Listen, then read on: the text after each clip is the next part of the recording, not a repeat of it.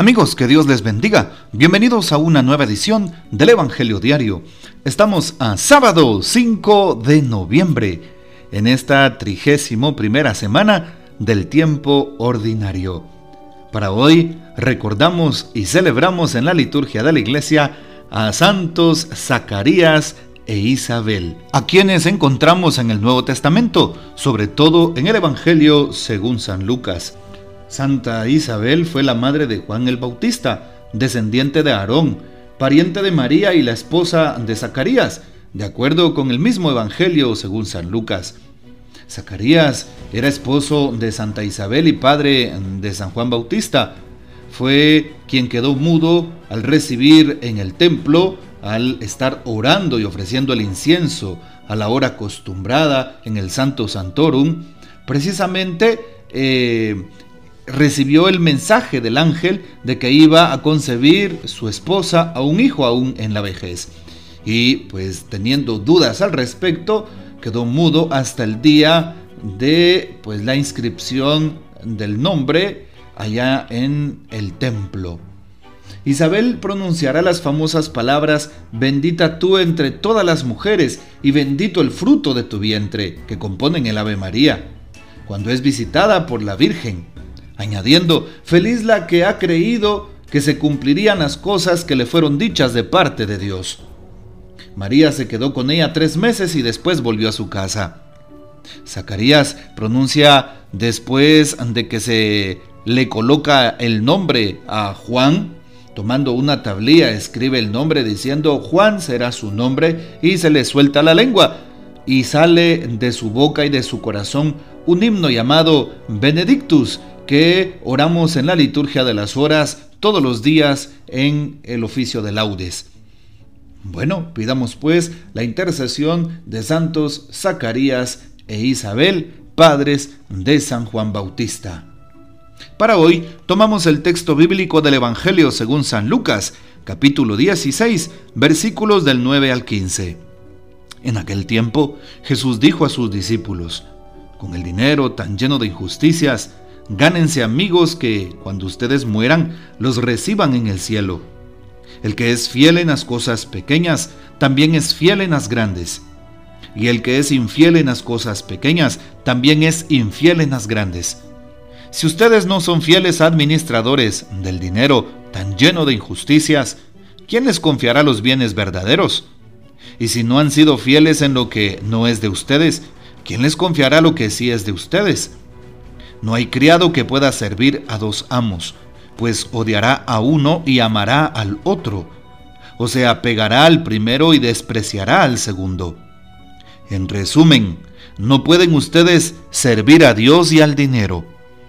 Al oír todas estas cosas, los fariseos, que son amantes del dinero, se burlaban de Jesús.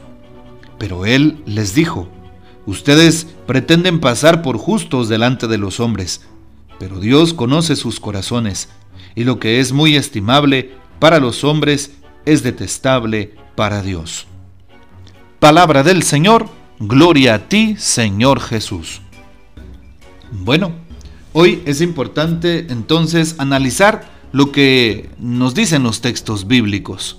Es importante señalar el día de hoy la primera lectura tomada de la carta del apóstol San Pablo a los Filipenses capítulo 4 versículos 10 al 19. Hemos escuchado en algún momento aquella eh, frase que dice todo trabajador tiene derecho a su salario, a su sustento.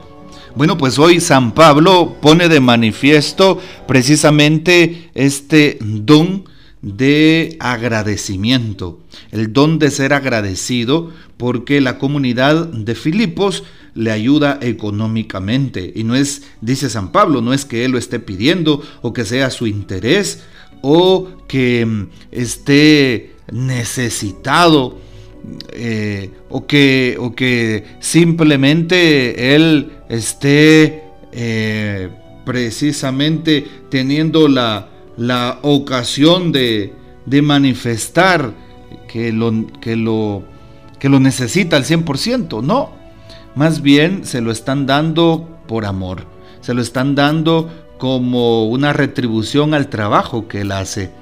En la Iglesia Católica le llamamos estipendio al, a la ofrenda que recibimos los sacerdotes, una ofrenda mensual que se nos da, por ejemplo, de parte de nuestras parroquias. Bueno, pues hoy San Pablo nos deja en claro a lo largo de todo este texto cómo el trabajador tiene derecho a su salario, a su sustento. No es que uno gane una gran cosa. Muchas veces los sacerdotes, quiero contarles, no ganamos ni el sueldo mínimo. Sí, de una persona trabajadora sabemos que un sueldo mínimo anda entre los 4 mil 300 eh, quetzales aproximadamente. Y nosotros pues tampoco es que ganemos eso. Y por eso, y tenemos muchísimo trabajo, muchísimo trabajo, casi las 24 horas del día. Pero es muy hermoso lo que dice San Pablo. ¿sí? Yo no vengo a pedirles eso, dice San Pablo. No, estoy acostumbrado a ganarme mi sustento, dice San Pablo porque todo lo puedo en Cristo, que es mi fortaleza. Filipenses 4:13. Más bien, lo que yo quiero es agradecerles por socorrerme en mis dificultades. Y lo que yo quiero es predicarles el Evangelio. Lo que yo quiero es que se encuentren con Cristo. Eso es lo que dice San Pablo el día de hoy, ¿verdad? Y qué hermoso precisamente escuchar esto que dice San Pablo. Saber que lo que busca San Pablo no son los donativos, no le interesa eso. Más bien lo que San Pablo necesita es saber de que ellos están en sintonía con Dios. Su interés es precisamente de que tengan ese acercamiento, el mismo interés que tenemos los sacerdotes, los pastores de la iglesia. Y bueno, hoy vale la pena saber que si tú tienes la oportunidad de ayudar a un sacerdote, lo hagas con amor, lo hagas con disponibilidad. Nunca vas a tener eso perdido, todo lo contrario Tienes que saber que la iglesia sostiene a sus pastores y muchas veces estos temas no se tratan, ¿sí? No sé si por miedo, por tabú, o muchas personas pueden pensar mal, ¿verdad? Piensan que uno es asalariado o que tiene todo de sobra y muchas veces no es así. Si nos acercamos a un sacerdote, podemos darnos cuenta de las limitaciones que también nosotros pasamos, ¿verdad? Cuando uno hace conscientemente su trabajo, cuando uno lo hace con coherencia y uno es buen administrador, pero bueno, hoy una invitación, como lo hicieron los filipenses, a que apoyes a tu párroco, a que apoyes, apoyes a tus sacerdotes y de esa manera sigamos compartiendo la palabra, sigamos alimentando al pueblo santo de Dios como lo hacía San Pablo en aquel momento.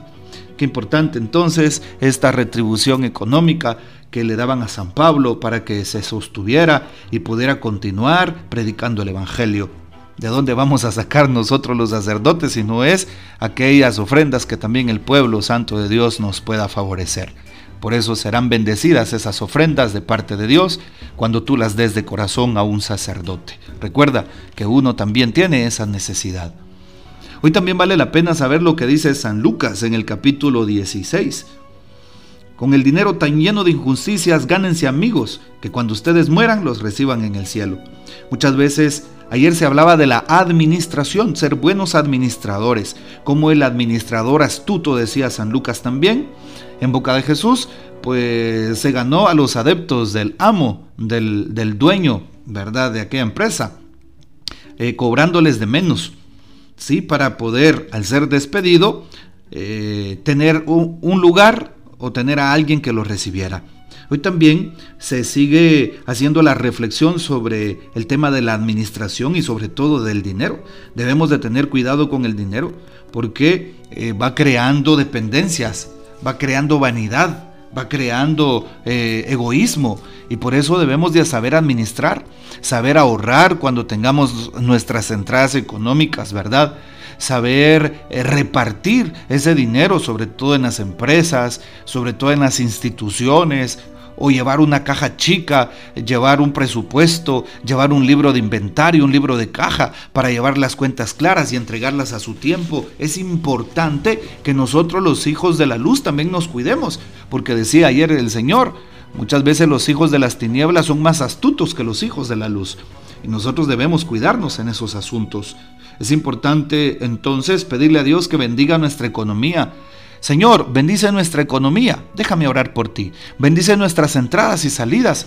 Bendice, Señor, eh, nuestro presupuesto. Bendice, Señor, también eh, todo lo que tenemos.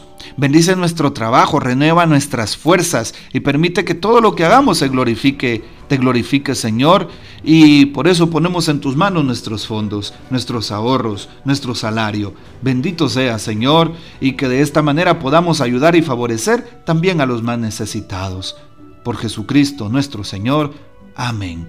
Por eso hoy dice, si ustedes no son fieles administradores del dinero tan lleno de injusticias, ¿quién les confiará los bienes verdaderos? Es que, el, es que el que es fiel en lo poco será fiel en lo mucho. Por eso no podemos tener dos amos, el dinero y Dios. Es bien, bien delicado esto.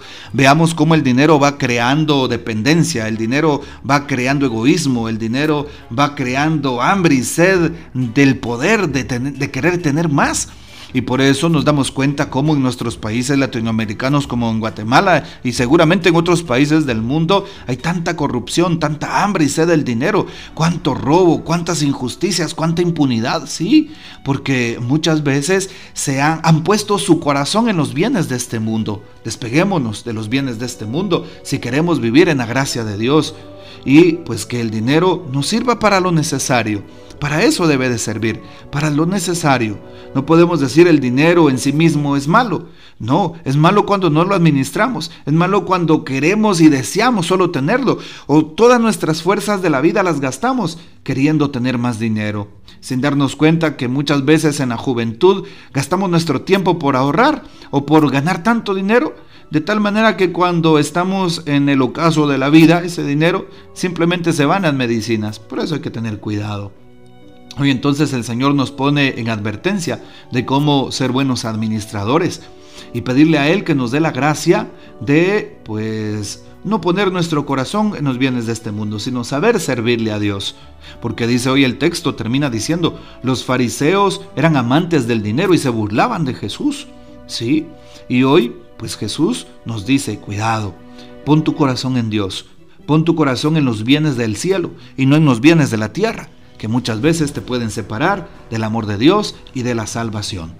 Bueno, pues les invito para que sigamos meditando este texto bíblico y que aprendamos a administrar bien no solamente el dinero, administrar bien nuestras cosas de este mundo, administrar bien nuestro tiempo, administrar bien nuestra salud, a ser buenos administradores de nuestra propia existencia, de nuestra propia familia. Hoy te invito también para que leves una oración ya que este servidor tuyo está, eh, Dios me concede el don de la vida, así que pídele por favor a Dios para que me regale salud y podamos continuar con estas meditaciones. Que el Señor nos bendiga, que María Santísima nos guarde y que gocemos de la fiel custodia de San José. Y la bendición de Dios Todopoderoso, Padre, Hijo y Espíritu Santo descienda sobre ustedes y permanezca para siempre. Amén. Comparte este audio y hasta mañana.